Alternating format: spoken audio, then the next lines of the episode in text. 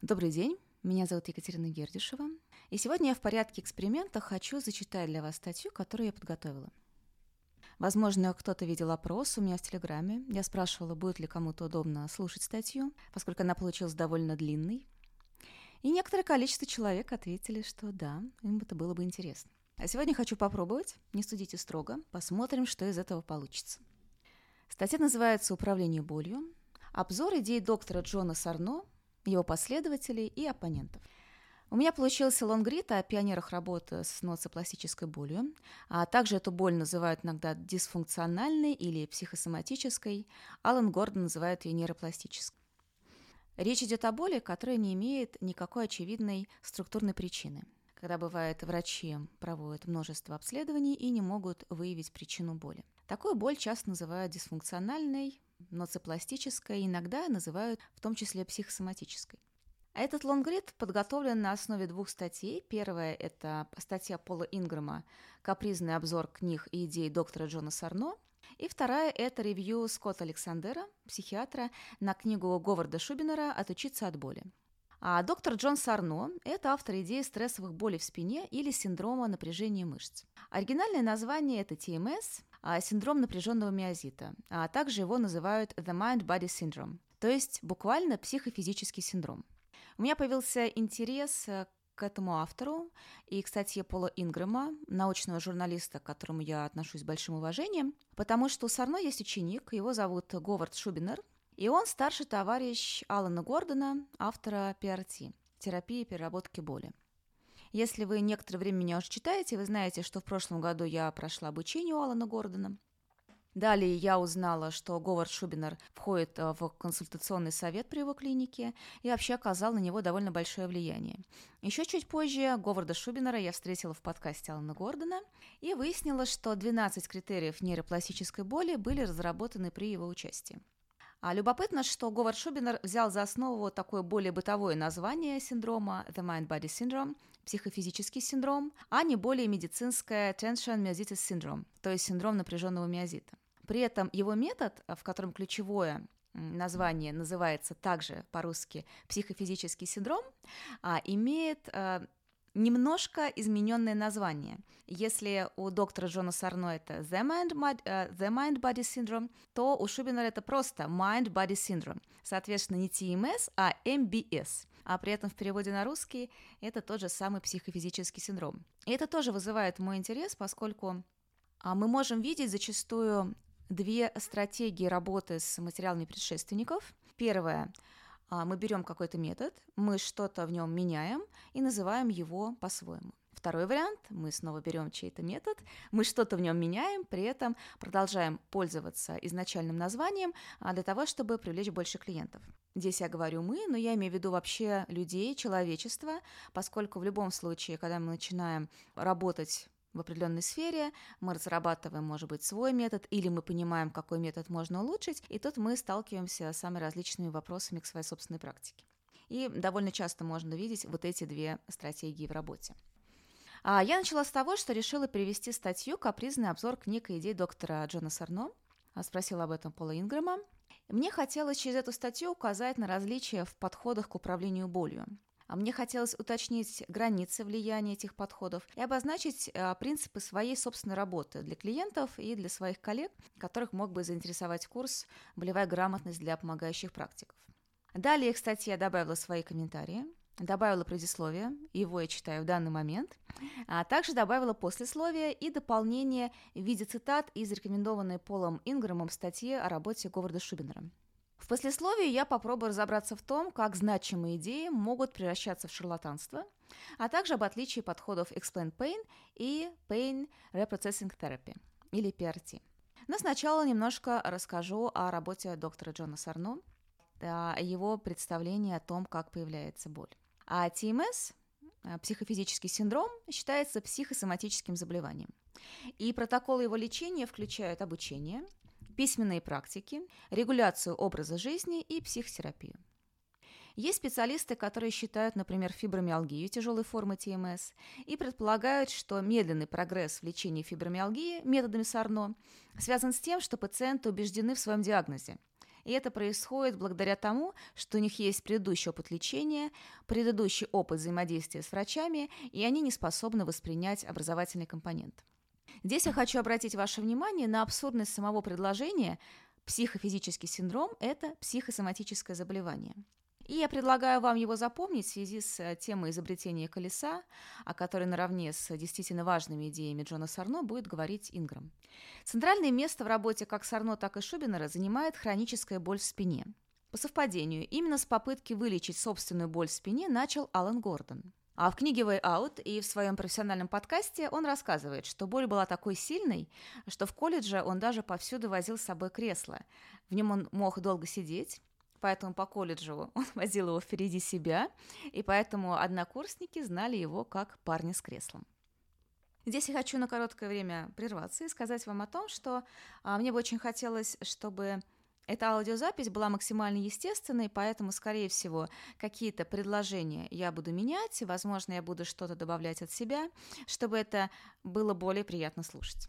Вообще, ТМС не принимается традиционной медициной, и разработки Джона Сарно многие критикуют, потому что к проблеме управления болью, а, проблеме лечения боли, он относится довольно-таки упрощенно. Но, несмотря на это, книги доктора являются бестселлерами. Он э, имеет довольно большую популярность именно среди клиентов. И это, в принципе, не мудрено, потому что проблема хронической боли столь сложна и столь велика, что очень немногие врачи могут помочь своим пациентам. Поэтому, когда у нас появляется врач, который говорит, я знаю, что делать, вот, прочитайте мою книгу, и вы сможете справиться со своей болью, ну, конечно, это вызывает у многих отклик. Его также поддерживают многие звезды, и он даже в 2012 году выступал в Вашингтоне перед Комитетом Сената США с темой «Боль в Америке. Исследование проблем оказания помощи». Он был охарактеризован как рок-звезда мира спины в бестселлере «Скрюченные. Перехитрить индустрию боли в спине и встать на путь выздоровления», который написала журналистка Кэтрин Джейкобсон Рамин – тем не менее, сама Кэтрин предпочла другую терапию, ей помогла физиотерапия и лечебная гимнастика. И в своей книге она подытоживает, что для некоторых людей сорно недостаточно. А Пол Инграм известен своим сарказмом. Он человек, очень хорошо знающий эту проблему изнутри, поскольку у него самого долгие годы была хроническая боль в результате травмы и в результате некоторого вирусного заболевания, о котором он стал писать совсем недавно – он посвятил не то что годы, а буквально десятилетия исследованию различных научных разработок, хотя сам он не является врачом, он никого не лечит, он себя позиционирует именно как научный журналист. В общем, поэтому, поскольку ему удалось разоблачить очень многие методы, которые считаются шарлатанскими, он позволяет себе много-много иронии. Я считаю, что это позволительно научному журналисту, и, собственно, сама статья, которую я переводила, она называется довольно самоиронично, она называется «Капризный обзор». Однако читатели других его статей, по моему наблюдению, довольно легко ранятся его беспощадную критику. И поэтому у меня были даже некоторые сомнения в том, следует ли этот перевод выкладывать поскольку мне все-таки хотелось больше сосредоточиться в своей собственной работе на позитивной программе, чем на критике других людей.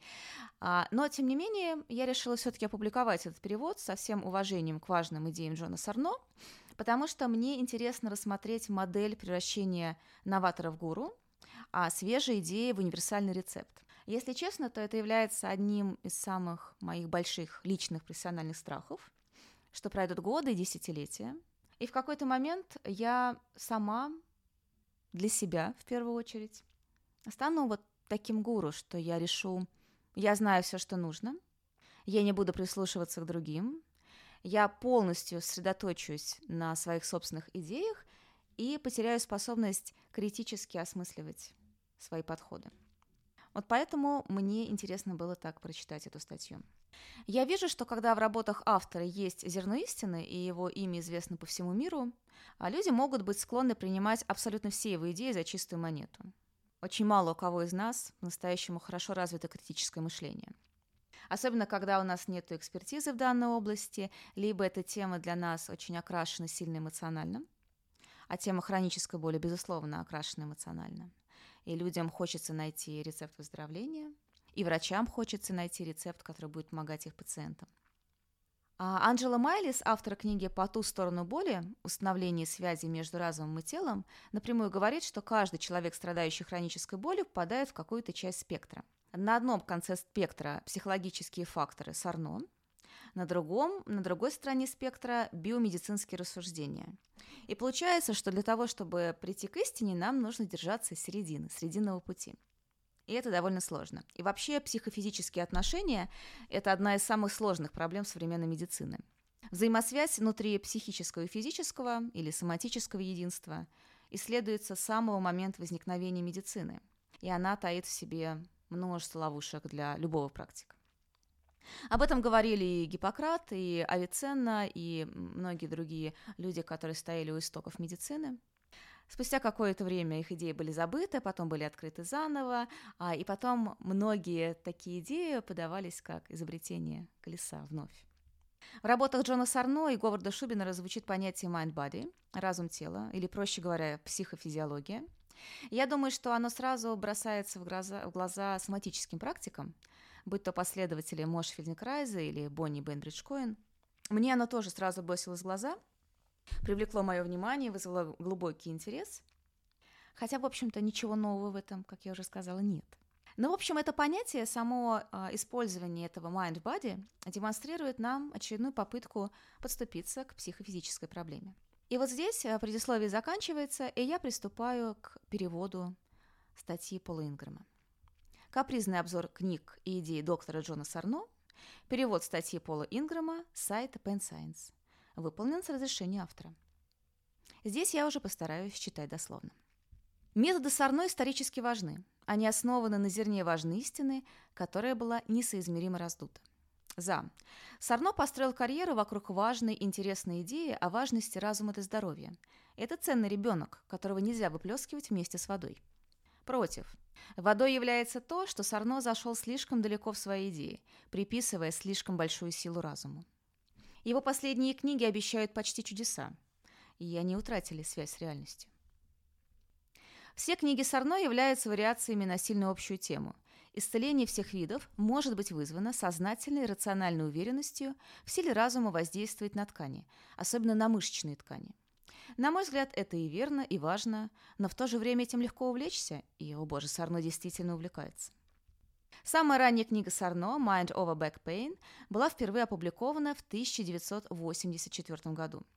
Два издания Беркли последовали в 1986 и в 1999 годах. Затем в 1991 году была впервые опубликована книга «Healing Back Pain – The Mind-Body Connection». Предположительно, она была в качестве замены книги «Mind over Back Pain», а затем появилась «The Mind-Body Prescription», в, котором Сарно, в которой Сарно расширяет свой тезис на самом деле слишком далеко. Он расширяет его, чтобы объяснить, как возникают и опосредуются умом другие распространенные проблемы со здоровьем. Многим людям стоит прочитать книгу Mind over Back Pain или более позднюю Healing Back Pain The Mind-Body Connection. И не только тем, у кого болит поясница, но и многим другим пациентам с хронической болью в спине. Они также являются хорошим чтением для многих специалистов в области здравоохранения – Сарно – это красноречивый писатель, у которого есть много идей, имеющих большое значение для здравоохранения. И много не имеющих. Сарно заходит слишком далеко. Он красноречив, и у него есть несколько важных идей, да, но он также занялся продажей чудесных исцелений. Чем новее книга, тем меньше он звучит как врач, и тем больше как гура психофизической медицины. Он пытается как будто убедить вас в том, что вы можете исцелить что угодно, если только овладеете правильной умственной установкой. Фу, меня это не волнует. Мне это нравится не больше, чем противоположная крайность. Отрицать значение разума в медицине так же глупо, как и преувеличивать его. История показала нам, что слишком легко продавать книги, обещая, что сила разума может делать все, во что вы хотите верить. Сарно вскочил на эту старую подножку. Так что, к сожалению, серьезному мыслителю невозможно поверить Сарно на слово, прямо по его книгам. Необходимо отбирать хорошее, отсеивая пустые обещания, преувеличение и грандиозность. Еще одна серьезная проблема Сарно заключается в том, что он упорно продолжает изобретать колесо. Его самые значимые соображения повторяют гораздо более устоявшийся набор идей. Нет ничего предусудительного в том, чтобы перерабатывать старые идеи – но это довольно вопиющий случай. Во-первых, еще в 1984 году Сарно объяснил боль в спине явлением, которое он назвал синдром напряженного миозита. Примерно в то же время миофасциальный болевой синдром был уже гораздо более подробно определен и изучен известным терапевтом Джанет Тревел, работавшей на президента Кеннеди, и ее партнером по исследованиям доктором Дэвидом Саймонсом. Доктора Тревел и Саймонс посвятили свою карьеру изучению миофасциальной боли. И в 1991 году они опубликовали первое издание своего основополагающего учебника «Миофасциальная боль и дисфункция. Руководство по триггерным точкам». Хотя они далеки от совершенства, смотри статью «Триггерные точки под следствием», эти книги были и остаются в новых изданиях гораздо более влиятельными в медицинском и научном отношении и имеют более широкое клиническое значение. Что же такое МПС или миофасциальный болевой синдром? По сути, это слишком много болезненных мест. То, что большинство людей называют мышечными узлами, это обычные необъяснимые болезненные точки в мягких тканях, в основном в мышцах, они связаны со скованностью, ноющей болью и множеством других загадочных болей, особенно в пояснице. Когда у вас слишком много так называемых триггерных точек, слишком выраженных и на протяжении слишком длительного времени, это может быть описано как миофасциальный болевой синдром или, возможно, фибромиалгия. Оба этих синдрома являются просто терминами для клинического паттерна хронической распространенной боли со слишком большим количеством триггерных точек. Даже такая ущербная и ограниченная модель, как МПС, все равно делает TMS упрощенной и довольно бессмысленной. TMS, напомню, что это The Mind-Body Syndrome, всегда была поверхностной идеей, и от нее следовало отказаться вскоре после того, как она была задумана. К сожалению, спустя десятилетия Сарно все еще бил барабан TMS. В более поздних изданиях его книг до сих пор нет признаков осознавания того, что МПС является гораздо более доминирующей зрелой концепцией. Садно действует как первооткрыватель психологии боли. ТМС был вопиющим случаем переизобретения колеса. Но имеется также еще более явное отсутствие оригинальности, когда дело доходит до приписывания физических симптомов психологическим силам. Опять же, нет ничего плохого в попытке популяризации и переформулирования старых идей. Но Сарно беспардонно пишет так, как будто его большая идея является новой. Это похоже на кичливую колонизацию – открытие чего-то уже существующего. Бесстрашный исследователь Сарно прибывает на берега страны психологии, уже вполне заселенной и цивилизованной, и претендует на нее. Он не отдает должное там, где это необходимо, как будто он первый, кто обнаружил соматизацию или что проработка травмы может быть полезной при боли. Многие психиатры и психологи уже занимались этим десятилетиями помогали людям таким образом. Ну или, по крайней мере, искренне пытались. Сейчас ясно, что психотерапия не очень эффективна при боли. Как бы то ни было, психология боли существовала и до Сарно, а он, похоже, этого не знал. Книга для людей. Хотя МПС гораздо более известен, чем ТМС, он не распространился настолько широко, насколько мог бы. Некоторые врачи и большинство мануальных терапевтов знают об МПС, но многие другие, к сожалению, не обращают внимания даже на само это явление. Оставим в стороне его гипотетические объяснения и противоречия. Хорошо, что Сарно вынес идею на всеобщее обозрение, как ее ни назови. Как бы ни была важна их работа, Тревел и Саймонс никогда не писали для обычных людей. Их учебник новаторский, но его невозможно читать без медицинского образования. И он дорогой. Это только для книжных полок профессионалов. С другой стороны, скромные книги Сарно в мягкой обложке весят меньше фунта, а стоят меньше обеда. Мало того, что его книга подходит для любого читателя с болью в спине, Сарно исследует некоторые из более гуманистических и философских следствий МПС и ТМС, что никогда раньше не делалось, и предлагает некоторые ценные стратегии самолечения. До того, как я прочитал книги Сарно, я все еще пытался покорить триггерные точки с помощью физических манипуляций, одного из методов, которым учили Тревел и Саймонс, и которые популяризировали многие другие. Размышления Сарно убедили меня обогатить этот подход акцентом на обучении и развитии уверенности. К счастью, это гораздо больше согласуется с тем, что я сегодня понимаю в науке о боли. И голос Сарно не глаз упиющего в пустыне. Рассмотрим этот отрывок, в котором Марни Джексон перефразирует уважаемое мнение доктора Николая Багдука. Это австралийский анатом и почетный профессор Института костей и суставов Университета Ньюкасла, Австралия. Хотя Николай Багдук имеет репутацию человека, который знает ответы на все вопросы, является кем-то вроде игольщика, то есть любителя инъекций, который путешествует повсюду со своим маленьким флаконом болеутоляющего бивукаина, презентация в Вене удивила его коллег. Вместо того, чтобы говорить о последнем хирургическом вмешательстве, он говорил о том, как справиться со страхами и тревогами пациентов и залезть им в голову. Он подчеркнул, что и наиболее важно было сначала устранить тревожные состояния, которые могли быть, но, вероятно, не были, причиной боли в спине, а затем убедить пациента в том, что спине, скорее всего, станет лучше, а не хуже. Он по-прежнему верил в разумное обезболивание, но обнаружил, что более важными при лечении боли в спине являются общение и утешение. Предотвратить превращение острой боли в спине в хроническую часто было вопросом хорошего обращения с пациентом и убеждения его в том, что нет ничего настолько ужасного. Сарно говорил то же самое 20 годами ранее, и он заслуживает похвалы за раннее освещение чего-то глубокого в человеческой природе. Точно так же, как слепая вера может вызвать некоторые исцеления за счет эффекта плацебо, информированная уверенность также может иметь поразительный эффект. Есть еще чутка придирок.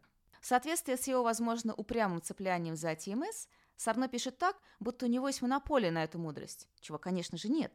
И такое отношение имеет печальные последствия, а именно то, что он игнорирует некоторые другие полезные идеи или просто не знает о них. Любой маломальский порядочный массажист мог бы рассказать ему большую часть того, в чем он сам с трудом разобрался, и многое другое. И кажется странным, что он этого не сознает. Кроме того, я считаю, что Сарно слишком быстро и свободно использует некоторые факты, явно игнорируя некоторые доказательства, которые подрывают его позицию, а иногда и раздувая свидетельства, подтверждающие ее. И многие из его цитат сомнительного качества. Давным-давно я позаимствовал одну из цитат Сарно, не изучив его работу достаточно внимательно. В конце концов, один из моих читателей заметил, что это ужасный источник, я легко заменил его на гораздо более надежный. Такие вещи довольно-таки раздражают. Опытные писатели обязаны не допускать небрежности только потому, что они пишут для менее критичной аудитории. Так можно ли рекламировать эту книгу? Хотя Сарно не совсем корректно пишет о ТМС вместо МПС, для людей, страдающих от боли, ярлыки не имеют значения, и недостатки затмеваются важностью некоторых его идей, особенно в двух книгах о боли в пояснице.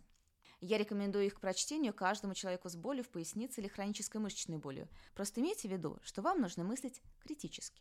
На этом основная часть статьи заканчивается, и дальше следует приложение.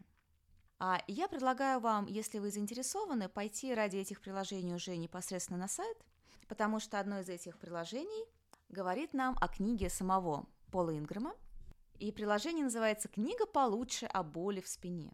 На моем сайте есть ссылка, по которой можно ее купить. Единственное, что если у вас нет зарубежной карты, это не получится, но как бы то ни было, книжка в цифровом виде, ссылка есть. А в этой книге Пол Ингрэм собрал самые различные исследования, гораздо, как он пишет, лучшие источники, чем Сарно, и достаточно подробно объясняет возможные причины развития боли. Также в приложении есть выдержки из книги Mind Over Back Pain, плюс а, небольшое количество а, комментариев а, Пола Ингрэма. Я также предлагаю вам, если вы заинтересовались, пройти на сайт и там уже прочитать. А я же перейду к части второй, иначе это аудио получится слишком длинным. Часть 2. Все в вашей голове. Так эту часть уже я назвала.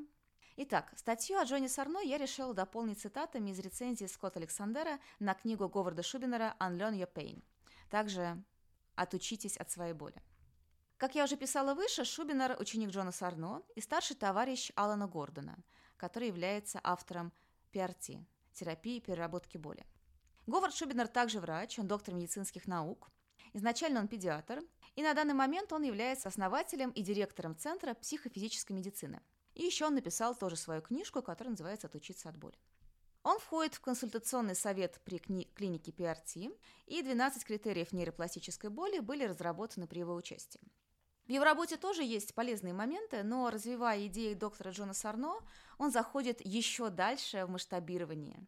Он идет в сторону все в вашей голове, и разум может творить чудеса. Это вызвало мой большой интерес, потому что у меня есть ощущение, что тем же путем теоретически может пойти Алан Гордон, поэтому я стала э, более критически подходить к работе Алана Гордона в том числе.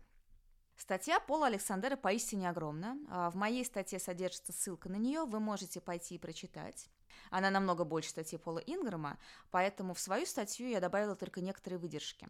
Я постаралась максимально аккуратно их выбрать а, для того, чтобы аргументировать свои собственные некоторые идеи в том числе. Вы, конечно, можете подумать, что здесь я иду также путем Джона Сарно, выбираю только то, что мне нужно. Но если вы зайдете на сайт Скотта Александра, вы увидите, что я здесь а, никак не искажаю смысл таким образом.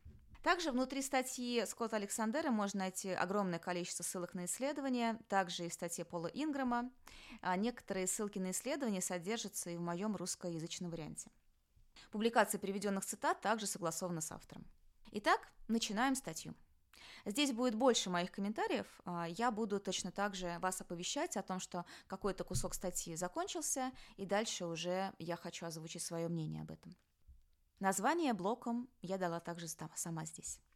Психосоматика и доказательная медицина.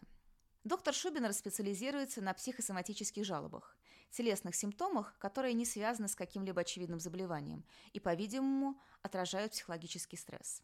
Все согласны с тем, что эта категория существует. У большинства врачей есть истории о конверсионном расстройстве. Обычно это пациенты, у которых парализовало прежде здоровые конечности после какого-то жизненного кризиса. У одного из моих профессоров медицинской школы был довольно хороший диагностический тест для этого – симулировать удар по лицу пациентки, не предупредив ее. Если она инстинктивно использует свою парализованную конечность, чтобы заблокировать его, это конверсионное расстройство. То же самое работает и с псевдоприпадками – явными припадками, не связанными с объективной активностью на ЭЭГ. Ходит легенда о том, как невролог сказал студенту-медику, что припадок некого пациента является псевдоприпадком, на что пациент прервал свой припадок и запротестовал. Нет, это не так. Большинство людей, которые работали с конверсионными пациентами или пациентами с псевдоприпадками, не сомневаются в присущей им честности. Эти пациенты не притворяются сами по себе. Такой человек действительно не может пошевелить конечностью, не может просто решить, что у него не будет приступ. Часто они очень огорчены, что с ними это происходит. Хотя иногда это не так. Психологи любят говорить, что это работа подсознания, чтобы это не значило. Точно так же, как у кого-то, страдающего паническими атаками, симптомы реальны и непроизвольны, но они также вызваны психологически. Существование этой категории не вызывает сомнений, но ее размер определенно спорен. Некоторые люди предлагают длинный список состояний фибромиалгия, синдром раздраженного кишечника, синдром хронической усталости, хроническая болезнь Лайма, головные боли напряжения, интерстициальный цистит и так далее, которые они считают преимущественно или полностью психосоматическими. С другой стороны, группа по защите прав пациентов очень расстраивается из-за утверждений, что все эти состояния у них в голове. Они обвиняют врачей в том, что они думают, что пациенты ленивые или выдумывают свои симптомы. И далее они распространяют истории с заголовками вроде «Медицинская профессия» о каком-то парне, чей врач отказался работать с ним из-за того, что он выдумывает свои симптомы, но которому позже поставили диагноз зебраид и вылечили с помощью экспериментального лечения генной терапии. Доктор Шубинер – психосоматический максималист. Он считает, что почти все, что не может быть отнесено к хорошо понятной физиологической причине, вероятно, является психосоматическим – на его языке психофизическим синдромом или МБС. Он цитирует увлекательную теорию Эдварда Шортера, согласно которой все это восходит к изобретению сухожильного молоточка, то есть той маленькой штуки, которой врачи бьют по коленам. Важным достижением медицины стало открытие глубоких сухожильных рефлексов. Простой тест удара по сухожилию рефлекторным молоточком может быстро отличить патологический паралич от психологического. Удивительно, но как только врачи смогли провести этот тест, количество людей с этим типом конверсионного расстройства существенно уменьшилось, и теперь это состояние встречается редко. Когда врачи и широкая общественность начинают рассматривать заболевание как вызванное психологически, вероятность его возникновения снижается – Маловероятно, что подсознание будет производить симптомы, которые легко расценить как психологические. Но поскольку люди продолжают испытывать большие стрессы и сильные эмоции, паралич сменился хроническими болями в спине, фибромиалгией, усталостью, синдромом раздраженного кишечника и многими другими симптомами. На этом цитата из книги Шубинера заканчивается. Возвращаемся к статье Скотта Александера. Когда Шубидер говорит о фибромиалгии и усталости, он не так далек от одного края респектабельного медицинского мнения. Но он идет дальше и причисляет мигрень, изжогу, синдром запястного канала, шум в ушах, пастуральную ортостатическую тахикардию, повторяющиеся стрессовые травмы и рефлекторную симпатическую дистрофию, как вероятный психофизический синдром. И что самое удивительное, он говорит, что это состояние объясняет почти всю боль. Шубина признает, что существует такая боль, как анатомически обусловленная непсихологическая боль. Это, как правило, связано с очень очевидными травмами, такими как падение наковальни на ногу, и обычно это проходит максимум через пару недель. Все более загадочная и хроническая – лицевая боль, боль в височно-нижнечелюстном суставе, боль в суставах, боль в животе, боль в шее, в плече, тендинит и особенно боль в спине – это, вероятно, психофизический синдром. После того, как медицинское обследование не смогло выявить очевидный рак или инфекцию, симптомы почти наверняка являются психосоматическими, и дальнейшее лечение их как потенциально медицинских только усугубляет их. Далее снова цитата из книги Шубинера. Когда пациенты с психофизическим синдромом МБС помечаются как страдающие дегенеративным заболеванием диска на основании МРТ, симптомы могут усугубляться, а медицинские диагнозы причиняют вред пациентам. Это происходит потому, что диагноз вызывает страх и убеждение, что с телом что-то серьезно не так. Эти эмоции активируют переднюю часть поясной извилины, которая создает еще большую боль, усиливая заученные нервные пути МБС. Книги и исследования под названием «Время отступить», «Спина под контролем» и «Следите за своей спиной» указывают на то, что многие операции и инъекции при болях в спине действуют не лучше, чем плацебо в контролируемых экспериментах, а в обзорной статье в журнале семейной медицины делают вывод, что назначение еще большего количества опиоидов, инъекций и операций вряд ли улучшит исход для пациентов с хронической болью в спине. Пишут, что после операции на позвоночнике выздоравливает 95% пациентов со счастливым детством но только 15% пациентам со множественными детскими травмами. Тут хочется спросить, кто эти люди со счастливым детством. А позже Скотт Александр подвергает это исследование сомнению и пишет о свежих попытках его повторить. Небольшой спойлер – неудачных попытках. Вернемся к статье Скотта Александра. Основываясь на этих и других подобных исследованиях, Шубинер приводит к выводу, что хроническая боль в спине является психологической, а не физиологической. Он считает, что это могла быть какая-то первоначально незначительная травма из тех, которые большинство людей вылечили бы за пару недель. Это приводит к сенсибилизации нервов, то есть к тому, что мозг думает об этой форме боли и запоминает ее. Затем, когда люди вспоминают свое подсознательное напряжение из-за детской травмы и жизненных стрессов, они выражают это как боль в спине через чувствительные нервные пути. Расширьте эту модель до головных болей, раздраженного кишечника, хронической усталости и всего остального, и вы получите теорию боли доктора Шубинера. На этом часть заканчивается, и дальше я взяла несколько цитат для того, чтобы обозначить метод Ховарда Шубинера в работе с хронической болью, что именно он делает. Цитирую Скотта Александера. Если вся эта боль имеет психологическую причину, то у нее должно быть и психологическое решение. Но психологические решения хронической боли не более эффективны, чем физические – Например, Cochrane Review пишет, что когнитивно-поведенческая терапия при хронической боли в спине имеет умеренный краткосрочный эффект, который быстро исчезает. Подобный эффект наблюдался и в отношении боли в шее, про который Cochrane Review пишет, что его нельзя считать клинически значимым, и который также быстро исчезал. Доктор Шубинер говорит, что это связано с тем, что КПТ не подходит для этого состояния. Оно вызвано не негативными мыслями и дисфункциональным поведением, а неразрешенными детскими травмами. Он рекомендует терапию, предназначенную для помощи в разрешении такого рода травм, которая называется интенсивная, краткосрочная, динамическая психотерапия. Фрейдистская терапия, психоанализ, обычно занимает несколько лет до первых результатов и в целом может занять 10 лет или больше. Примерно в 1960-х годах некоторые психиатры устали ждать. Они изобрели высокоскоростную версию под названием психодинамическая терапия. Версия Шубинера, которая выросла из идей парня по имени доктор Даван Лоу из Монреаля, обещает результаты всего за 4 недели. Она включает в себя много всего, включая столь нелепо звучащие пункты, как написание аффирмаций, поиск акупунктурных точек, придание телу очень мужественной позы силы, поднятие кулаков и крики «Я преодолеваю свою боль». Доктор Шубинер продемонстрировал это последнее перед нами, и он действительно выглядел очень мужественным и решительным – если бы у меня была хроническая боль в спине, я бы определенно внес его в свой список людей, которых следует избегать. Но в основе терапии лежит техника возвращения к травмирующим моментам детства. Вы пытаетесь выяснить, какими были травмировавшие вас детские моменты. Например, может быть, ваш отец напился и избил вас. Итак, вы возвращаетесь к инциденту либо в качестве самостоятельной визуализации, либо в разговоре с партнером. Это выглядит примерно так.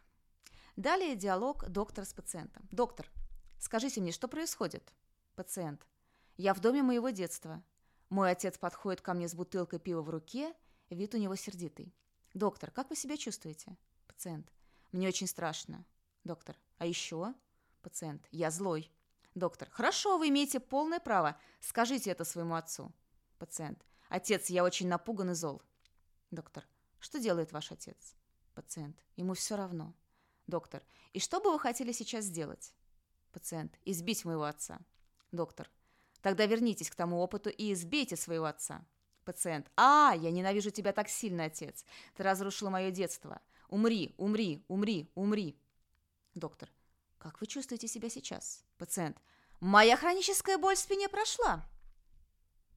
На этом переходим к следующей части. Психологические аспекты боли в спине. Совершенно верно, что взаимосвязь между болью в спине и рентгеном намного ниже, чем кто-либо хочет признать, и что МРТ не очень полезно для диагностики. Стоит сказать, что их корреляция не равна нулю. Например, в этом исследовании пациенты с самым высоким уровнем рентгенологической дегенерации четыре с половиной раза чаще попадали в категорию пациентов с самой сильной болью в спине по сравнению с пациентами с самым низким уровнем дегенерации. Корреляция не один к одному, но и не ноль. Некоторые люди с сильной болью в спине не имеют рентгенологических признаков, а некоторые люди с большим количеством таких признаков не испытывают боли в спине. Эта связь настолько слаба, что использовать МРТ для диагностики крайне не рекомендуется. Но в целом эти два показателя имеют положительную и значимую связь.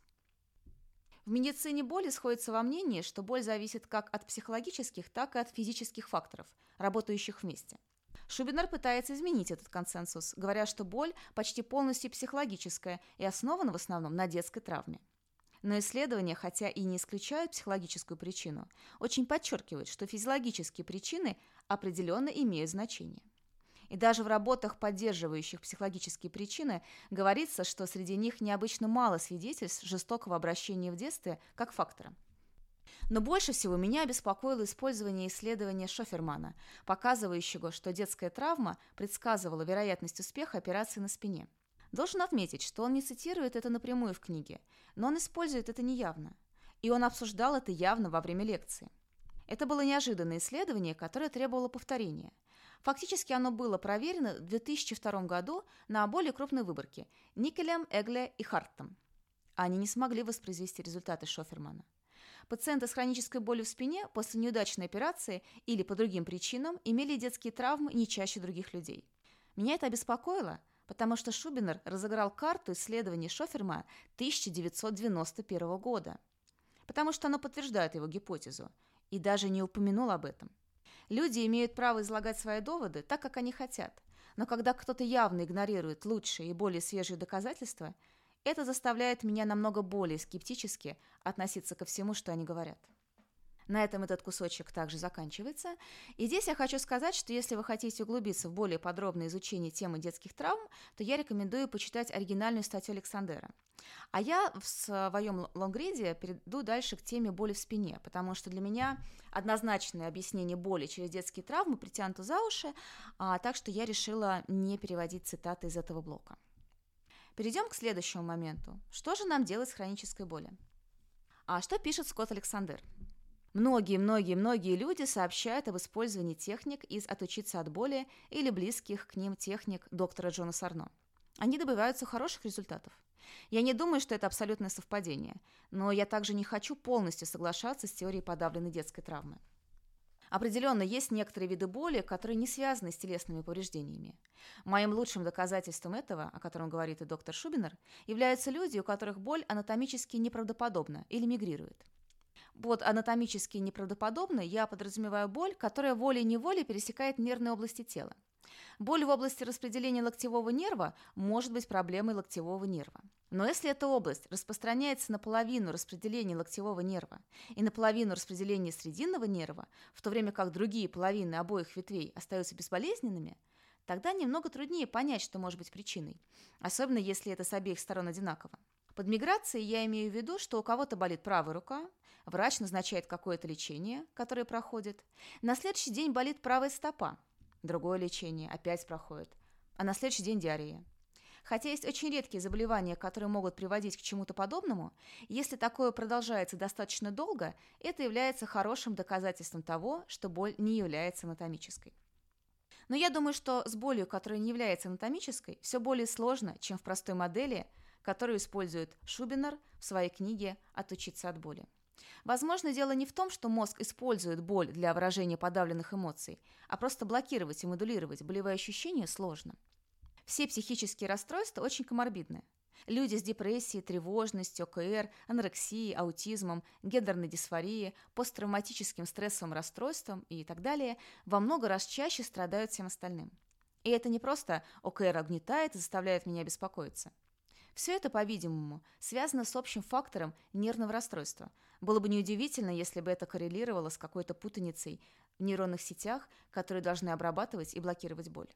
Здесь я хочу отметить, что было бы более корректно говорить о нейронных сетях, которые обрабатывают сигнал опасности от органов чувств и выдают либо не выдают боль как реакцию. Здесь мое примечание переводчика. Вернемся к Скотту Александеру.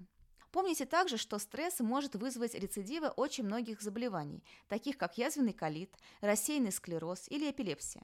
Кроме того, воспаление, по-видимому, является сложным общим фактором между различными телесными заболеваниями, стрессом и депрессией.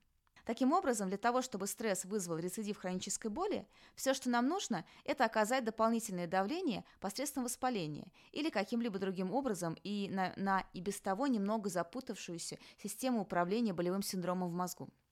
А еще есть мышечное напряжение, о котором я непростительно забыла упомянуть до сих пор, но которое также является важным фактором влияния стресса.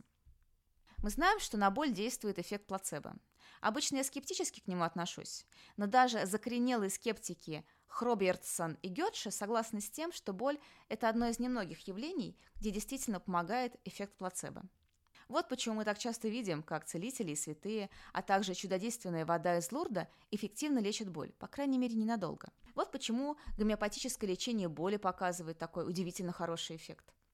И скажу цинично, именно поэтому так много людей сообщают о подлинном успехе книги «Отучиться от боли» и связанных с ней программ. Вот почему Шубинер пишет. Далее цитата Шубинера.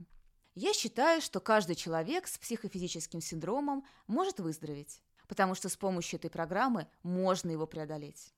Те люди, которые не могут признать, что их симптомы вызваны МБС, или у которых не развиваются позитивные ожидания выздоровления – или которые не могут поверить, что они могут улучшить свое здоровье, свою жизнь, и они являются людьми, для которых улучшение менее вероятно. А здесь я хочу добавить э, комментарий переводчика, то есть мой, и сказать о том, что Скотт Александр далее обращается к возможным истокам метода Шубинера психодинамической терапии и поднимает поведенческие генетические исследования боли в спине с участием монозиготных близнецов. Такие исследования позволяют исключить генетические причины возникновения тех или иных состояний, что довольно-таки важно. По данным исследований, неблагоприятная среда развития ребенка, которая может включать в себя жестокое обращение, не оказывает такого влияния на психику, которое позволяло бы делать а, настолько уверенные выводы относительно связи неврозов, депрессии, хронической боли во взрослом возрасте с детскими травмами. Тезис «все дело в детской травме» Александр объясняет тем, что каждому есть что рассказать по свое детство так же, как у всех с возрастом происходит дегенерация позвоночных дисков.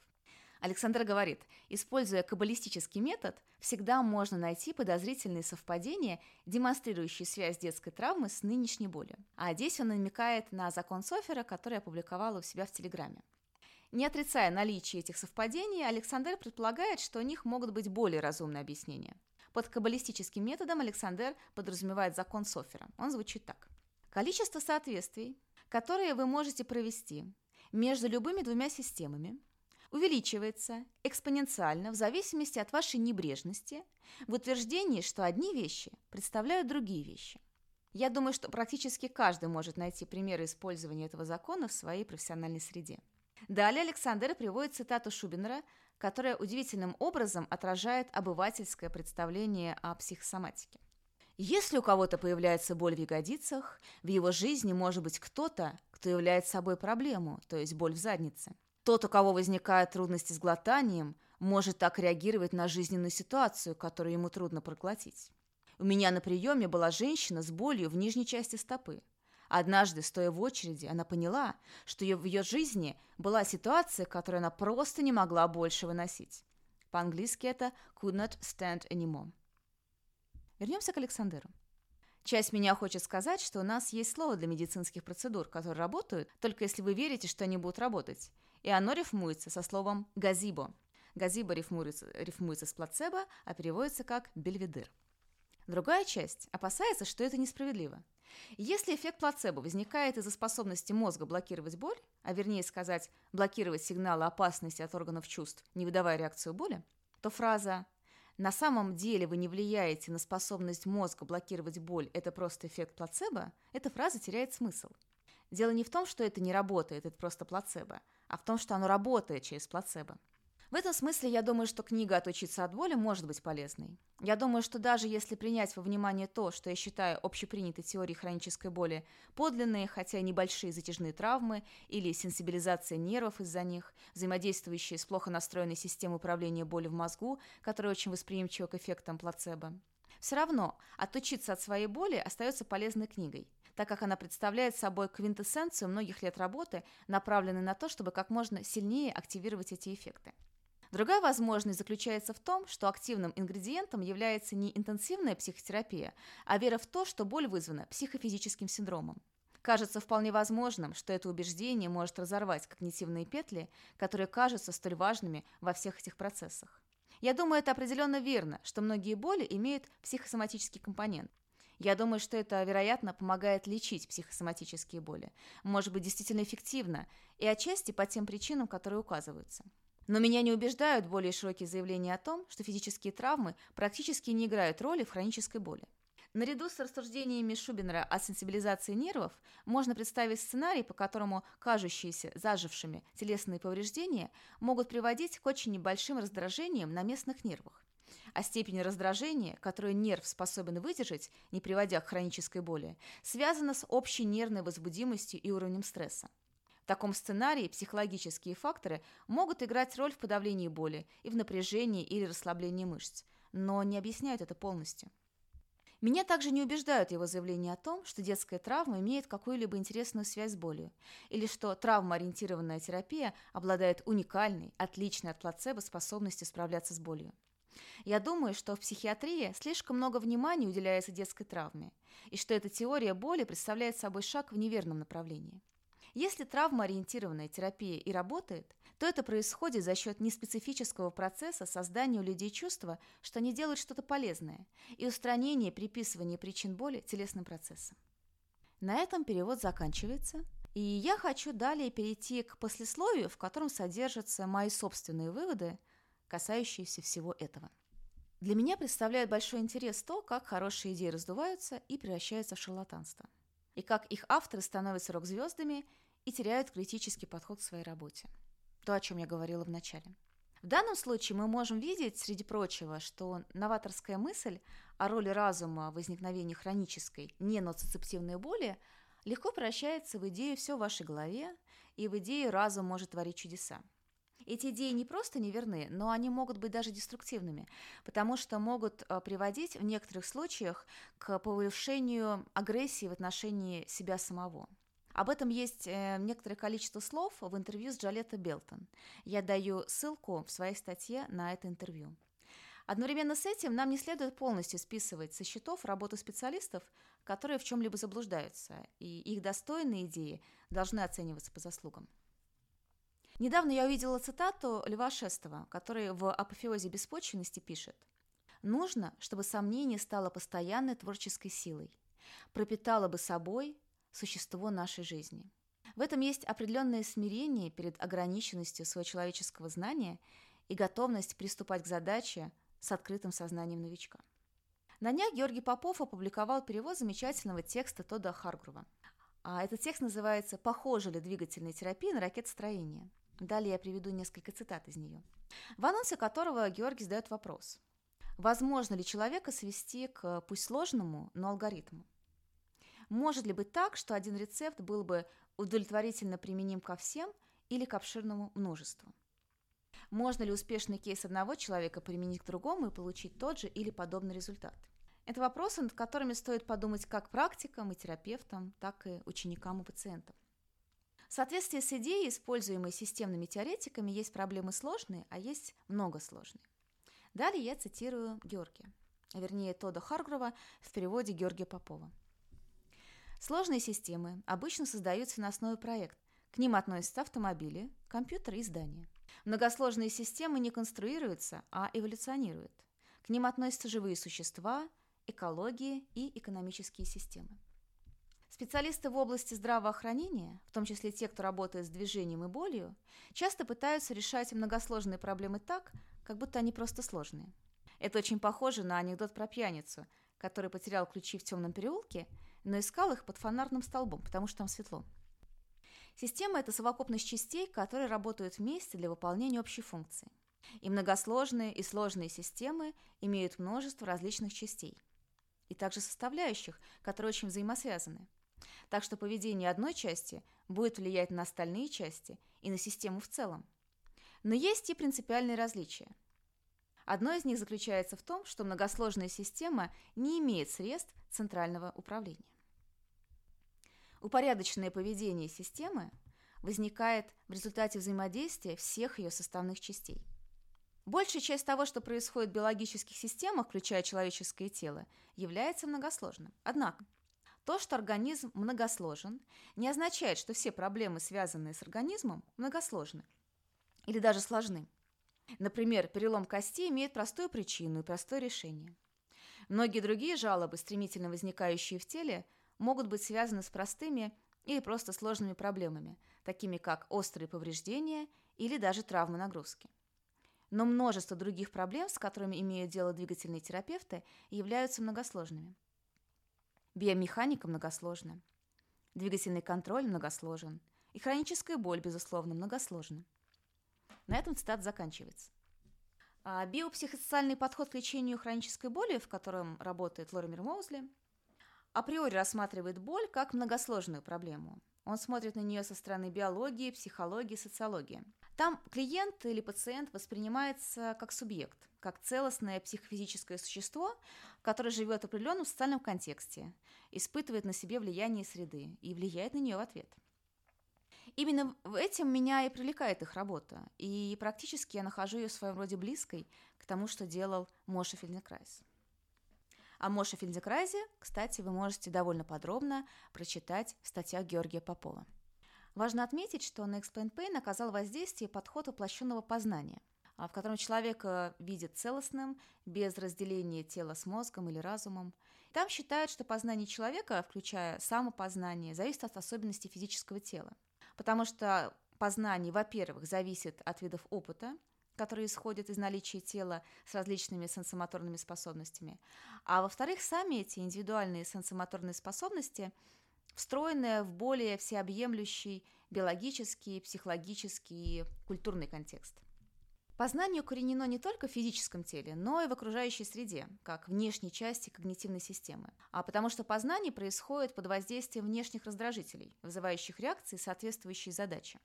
Но даже если процесс познания оторван от окружающей среды, как происходит, как происходит, например, в творческом процессе воображения, включающем себя в работу памяти, все равно этот процесс основан на тех же механизмах, на механизмах переработки сенсора информации и моторного контроля, что и процесс восприятия действительности и взаимодействия с ней.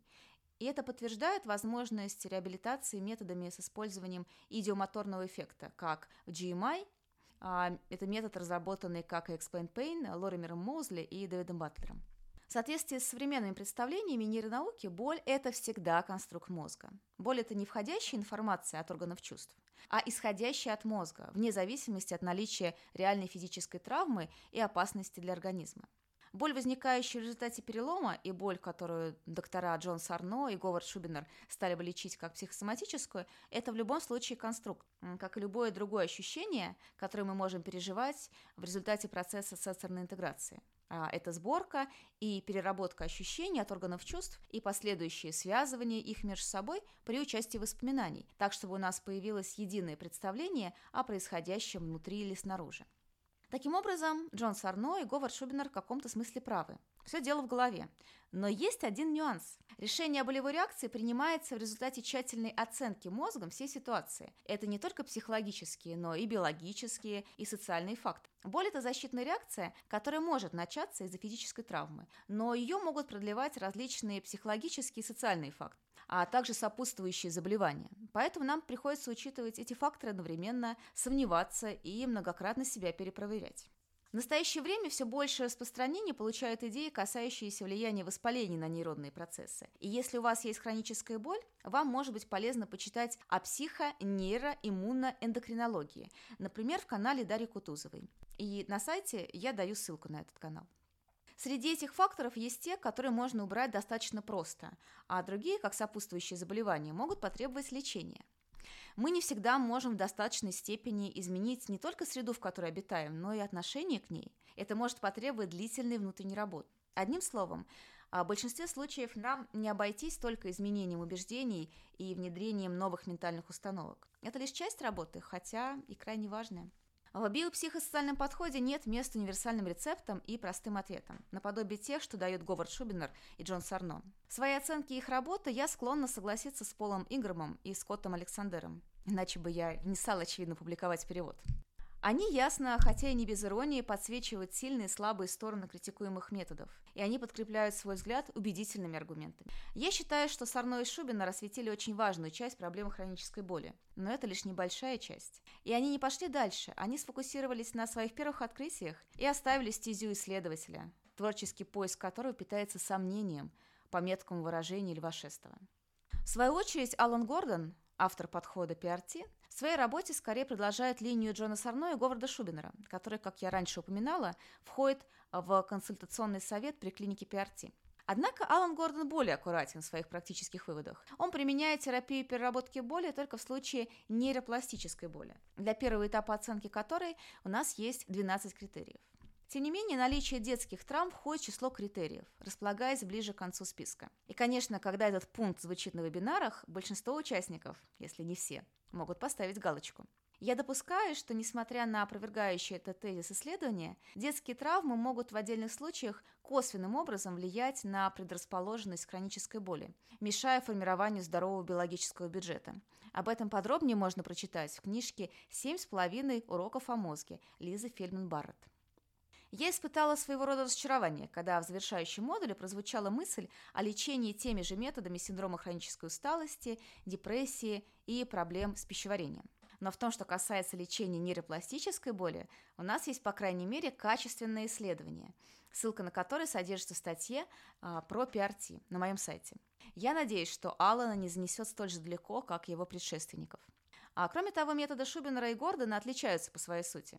Если Шубинер использует терапию детских травм, то в основе метода Гордона работа с сознаванием и обучение нейробиологии боли, что мне лично намного симпатичнее. Сомнение, как главная творческая сила, на мой взгляд, была в центре работы Моша Фельденкрайза. И процесс его поиска, сомнений, ошибок и новых инсайтов подробно описан в чудесной книге «Случай Норы», которая является моим бессмертным вдохновением. Ему, как никому, удавалось удержать баланс между опорой на научные открытия того времени и доверие своей интуиции, трансформируя всю поступающую к нему информацию, как интеллектуальную, так и феноменальную, в котле практической работы с клиентом. Когда я думаю о поиске этого баланса, мне неизменно приходит на ум метафора реки, как сама по себе, то есть свободный поток между прочных берегов, которые позволяют реке оставаться собой, а не разливаться, впитываясь в землю или принося разрушение в соответствии с выражением «терять берега», так и в модели Дэниела Сигела «Река интеграции». Я сейчас процитирую отрывок а, про реку интеграции из книги «Майндсайт. Новая наука личной трансформации», которая переведена и издана в России издательством «Миф». Система, стремящаяся к сложности, является наиболее стабильной и адаптивной. Когда самоорганизующееся движение системы максимизирует ее сложность, она достигает состояния гармоничного потока, которому присущи одновременно гибкость, адаптивность, связанность, энергичность и стабильность. Именно такое ощущение возникает, когда мы слышим красивое и стройное хоровое пение. Мне нравится представлять это в виде реки, центральное русло которой – постоянно меняющийся поток интеграции и гармонии. Один берег – хаос, а другой – скованность. Иногда мы приближаемся к берегу внутренней скованности, и нам кажется, что мы в безвыходном положении. А когда мы подплываем к берегу хаоса, то жизнь становится непредсказуемой и выходит из-под контроля. Но если у нас все хорошо и мы расслаблены, то мы движемся по интегрированному потоку гибкой системы, узнавая знакомые места, но не ощущая себя в ловушке. Мы живем на пороге неизвестности, и у нас хватает смелости, чтобы ее исследовать. Мы балансируем между скованностью и хаосом. Именно так выглядит гибкий, адаптивный, связанный, энергичный, стабильный поток. Не правда ли Дэниел Сигел описывает идеального помогающего практика, и Моша Фельденкрайс – великолепный тому пример?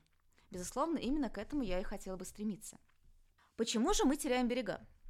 А моя основная гипотеза в том, что корни этого в желании обрести прочную опору в многосложном мире и найти ключ от всех дверей. Или, другими словами, создать объясняющую все устойчивую модель. Этому способствует базовая склонность мозга к экономии энергии для контроля биологического бюджета, а также свойственное человеку магическое мышление. Проще говоря, быть в постоянном поиске крайне энергозатратно. Работать по устойчивой модели или лечить всех одним лекарством намного проще. Во всяком случае, так кажется на первый взгляд. Эльза Гиндлер, учитель психофизической практики, одна из основоположниц соматического подхода в статье «Гимнастика для человека», за перевод который спасибо большое Георгию Попову, пишет – при этом вы не устаете, а становитесь свежее благодаря этой работе. Речь идет о работе с дыханием. И теперь мы переносим это в жизнь. Чем больше с нас спрос, тем свежее и эффективнее мы должны становиться. В действительности, как мы и полагали, жизнь именно такова. И мы из раза в раз убеждаемся, что люди с наивысшей производительностью свежее, чем те, кто ничего не делает. И когда мы наблюдаем за успешными людьми, то часто видим, что они обладают удивительной лобильностью реагирования, постоянно чередующейся активности и пассивности – они обладают лобильным, то есть функциональным дыханием. Достичь этого нелегко. В любом случае, наши ученики то и дело с разочарованием констатируют, что достаточно подумать об одном единственном действии, как тут же чувствуют, что становятся жесткими, как мешают своей производительности. Это настолько привычно для нас, что трудно отказаться от этой нелепости. Конец цитаты. О той же безусильности действия и естественной работе без усталости можно прочитать у мастеров дзенской практики и китайских оздоровительных методов. Выходит, что способность безусильно работать, становясь все более свежими, а не уставшими – один из критериев профессионалов высокого класса. Таким профессионалом, постигшим суть деятельного присутствия, был неутомимый до самой поздней старости Моша Фельденкрайс, которого, как и многих практиков психофизического подхода, глубоко коснулась работа Эльзы Гиндлер, невзначай развеивающая современные взгляды на выгорание помогающих практик. Я и сама берегу себя от выгорания, стараясь удерживать баланс между работой и жизнью. Но должны ли мы воспринимать это как принцип здорового подхода к себе или как признак несовершенства личной и профессиональной практики – временное ограничение, которое может и должно быть преодолено, но не количеством работы и отрицанием приходящей усталости, а качеством присутствия в работе и в жизни. Нам приходится удерживать во внимании то и другое, и свои текущие ограничения, требующие принятия и заботливого отношения, и теоретически возможное совершенствование с опорой на опыт предшественников. И это очень трудно. Так же, как трудно удерживать во внимании ограниченную и несовершенную, а по христианской версии и вовсе грешную – природу своей личности и совершенную, безграничную, сияющую природу своей возможной, но трудно достижимой сущности, чей источник определяется в зависимости от предпочитаемого мировоззрения. И об этой сущности мы знаем также из опыта предшественников. Я упоминаю о духовном аспекте жизни и влиянии мировоззрения на всю ее полноту, потому что это влияет на наше мышление, критическое или магическое – Кроме того, многие ниточки современных соматических подходов ведут к Франсуа Дель Сарту, вокальному педагогу и теоретику сценического искусства, о работе которого в Википедии сказано следующее. Учение, построенное на глубоком философском основании, с научной последовательностью, богатое неисчерпаемыми возможностями в смысле применимости в искусстве, определилось в третьем поколении как система эстетической гимнастики с прибавлением свободных танцев. Десарт был глубоко верующим человеком, и вера пронизала его практическое исследование. Размышляя об этом, я пришла к мысли, что магическое противоположно религиозному мистическому мировоззрению, которое имеет дело с непознаваемой до конца тайной и предполагает смирение перед этой тайной в сочетании с устремленностью к ее максимально возможному для человека познанию. Мистическое мировоззрение подразумевает открытость в поиске и честность с самим собой, отсутствие опоры и тоже сомнение в себе в качестве творческой силы. И здесь я не могу не процитировать митрополита Калиста, а поскольку его слова снова напомнят нам о реке интеграции. Всякое истинно православное богословие мистично. Как мистицизм в отрыве от богословия становится субъективизмом и ересью, так и богословие в отрыве от мистицизма вырождается в сухую схоластику, академичную в дурном смысле слова. И не без труда, но и сам а, христианский мистицизм удерживается в срединном пути, описывая мистический опыт как одновременно глубоко личный и растворяющий человеческое в сверхличном. Магическое мышление иное – у примитивного человека имеется громадное доверие к могуществу его желаний. В сущности, все, что он творит магическим путем, должно произойти только то, только потому, что он этого хочет. Это цитата Зигмунда Фрейда. Именно это лежит в основе всепроникшего повсюду плесе Нью-Эйджа, который обращается к сияющей теоретически где-то за пределами восприятия безграничной сущности, без учета текущих ограничений и процесса совершенствования, который никогда не имеет завершения. Магическому мышлению свойственно искать универсальные рецепты в попытке справиться с многосложностью изменчивого мира, который мы никак не можем контролировать, и простраивать для этого между явлениями связи, ценность которых определяется в соответствии с законом Софера. Пример грубого представления о связи между психическим и физическим демонстрирует цитата Шубинера. «Тот, у кого возникает трудности с глотанием, может так реагировать на жизненную ситуацию, которую ему трудно проглотить». Травмоориентированная психотерапия, работающая с событиями детства, используется здесь как универсальный рецепт от любой боли, неочевидный с медицинской точки зрения. Мы можем наблюдать в различных подходах к работе с человеком самые разные когнитивные искажения. Иллюзия кластеризации, тенденция видеть паттерны там, где их нет на самом деле. Ошибка выжившего, склонность недооценивать недоступные прямому наблюдению данные по группе невыздоровевших пациентов. Обобщение частных случаев, безосновательный перенос характеристик частных пациентских случаев на обширные группы. Иллюзия контроля, тенденция людей верить, что они могут влиять на результаты событий, на которые они на самом деле влиять не могут. Предвзятость подтверждения – это тенденция искать или интерпретировать информацию таким образом, чтобы подтвердить имевшиеся заранее концепции. Селективное восприятие – принятие во внимание только тех фактов, которые согласуются с ожиданиями. Что нам тут делать? Только искать, замечать и стараться все это отсекать?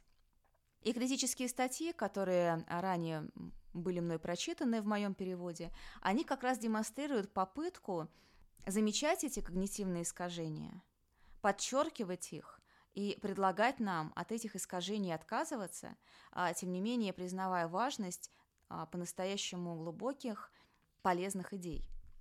Профессионализм в помогающих профессиях от врача до психолога подразумевает умение безусильно пребывать в тонусе внимательного поиска решения в широком многосложном поле, где нет никаких универсальных рецептов и найдены ответы лишь на немногие вопросы, ну то есть в реальности, которая нас окружает. И опираться при этом нужно как на актуальные научные знания, так и на свою интуицию, не скатываясь ни в безграничный хаос, в котором нет общих принципов и правил, ни в жесткую, но на первый взгляд безопасную для специалиста клиента структуру, в которой течение потока ограничено, а работа строится только по заранее определенному сценарию.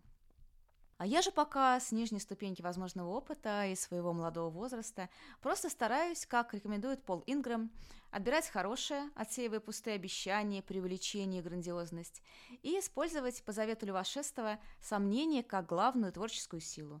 И не только сомнения в других, которое было продемонстрировано в этих переведенных статьях, но и сомнения в самой себе. Да здравствует синдром самозванца!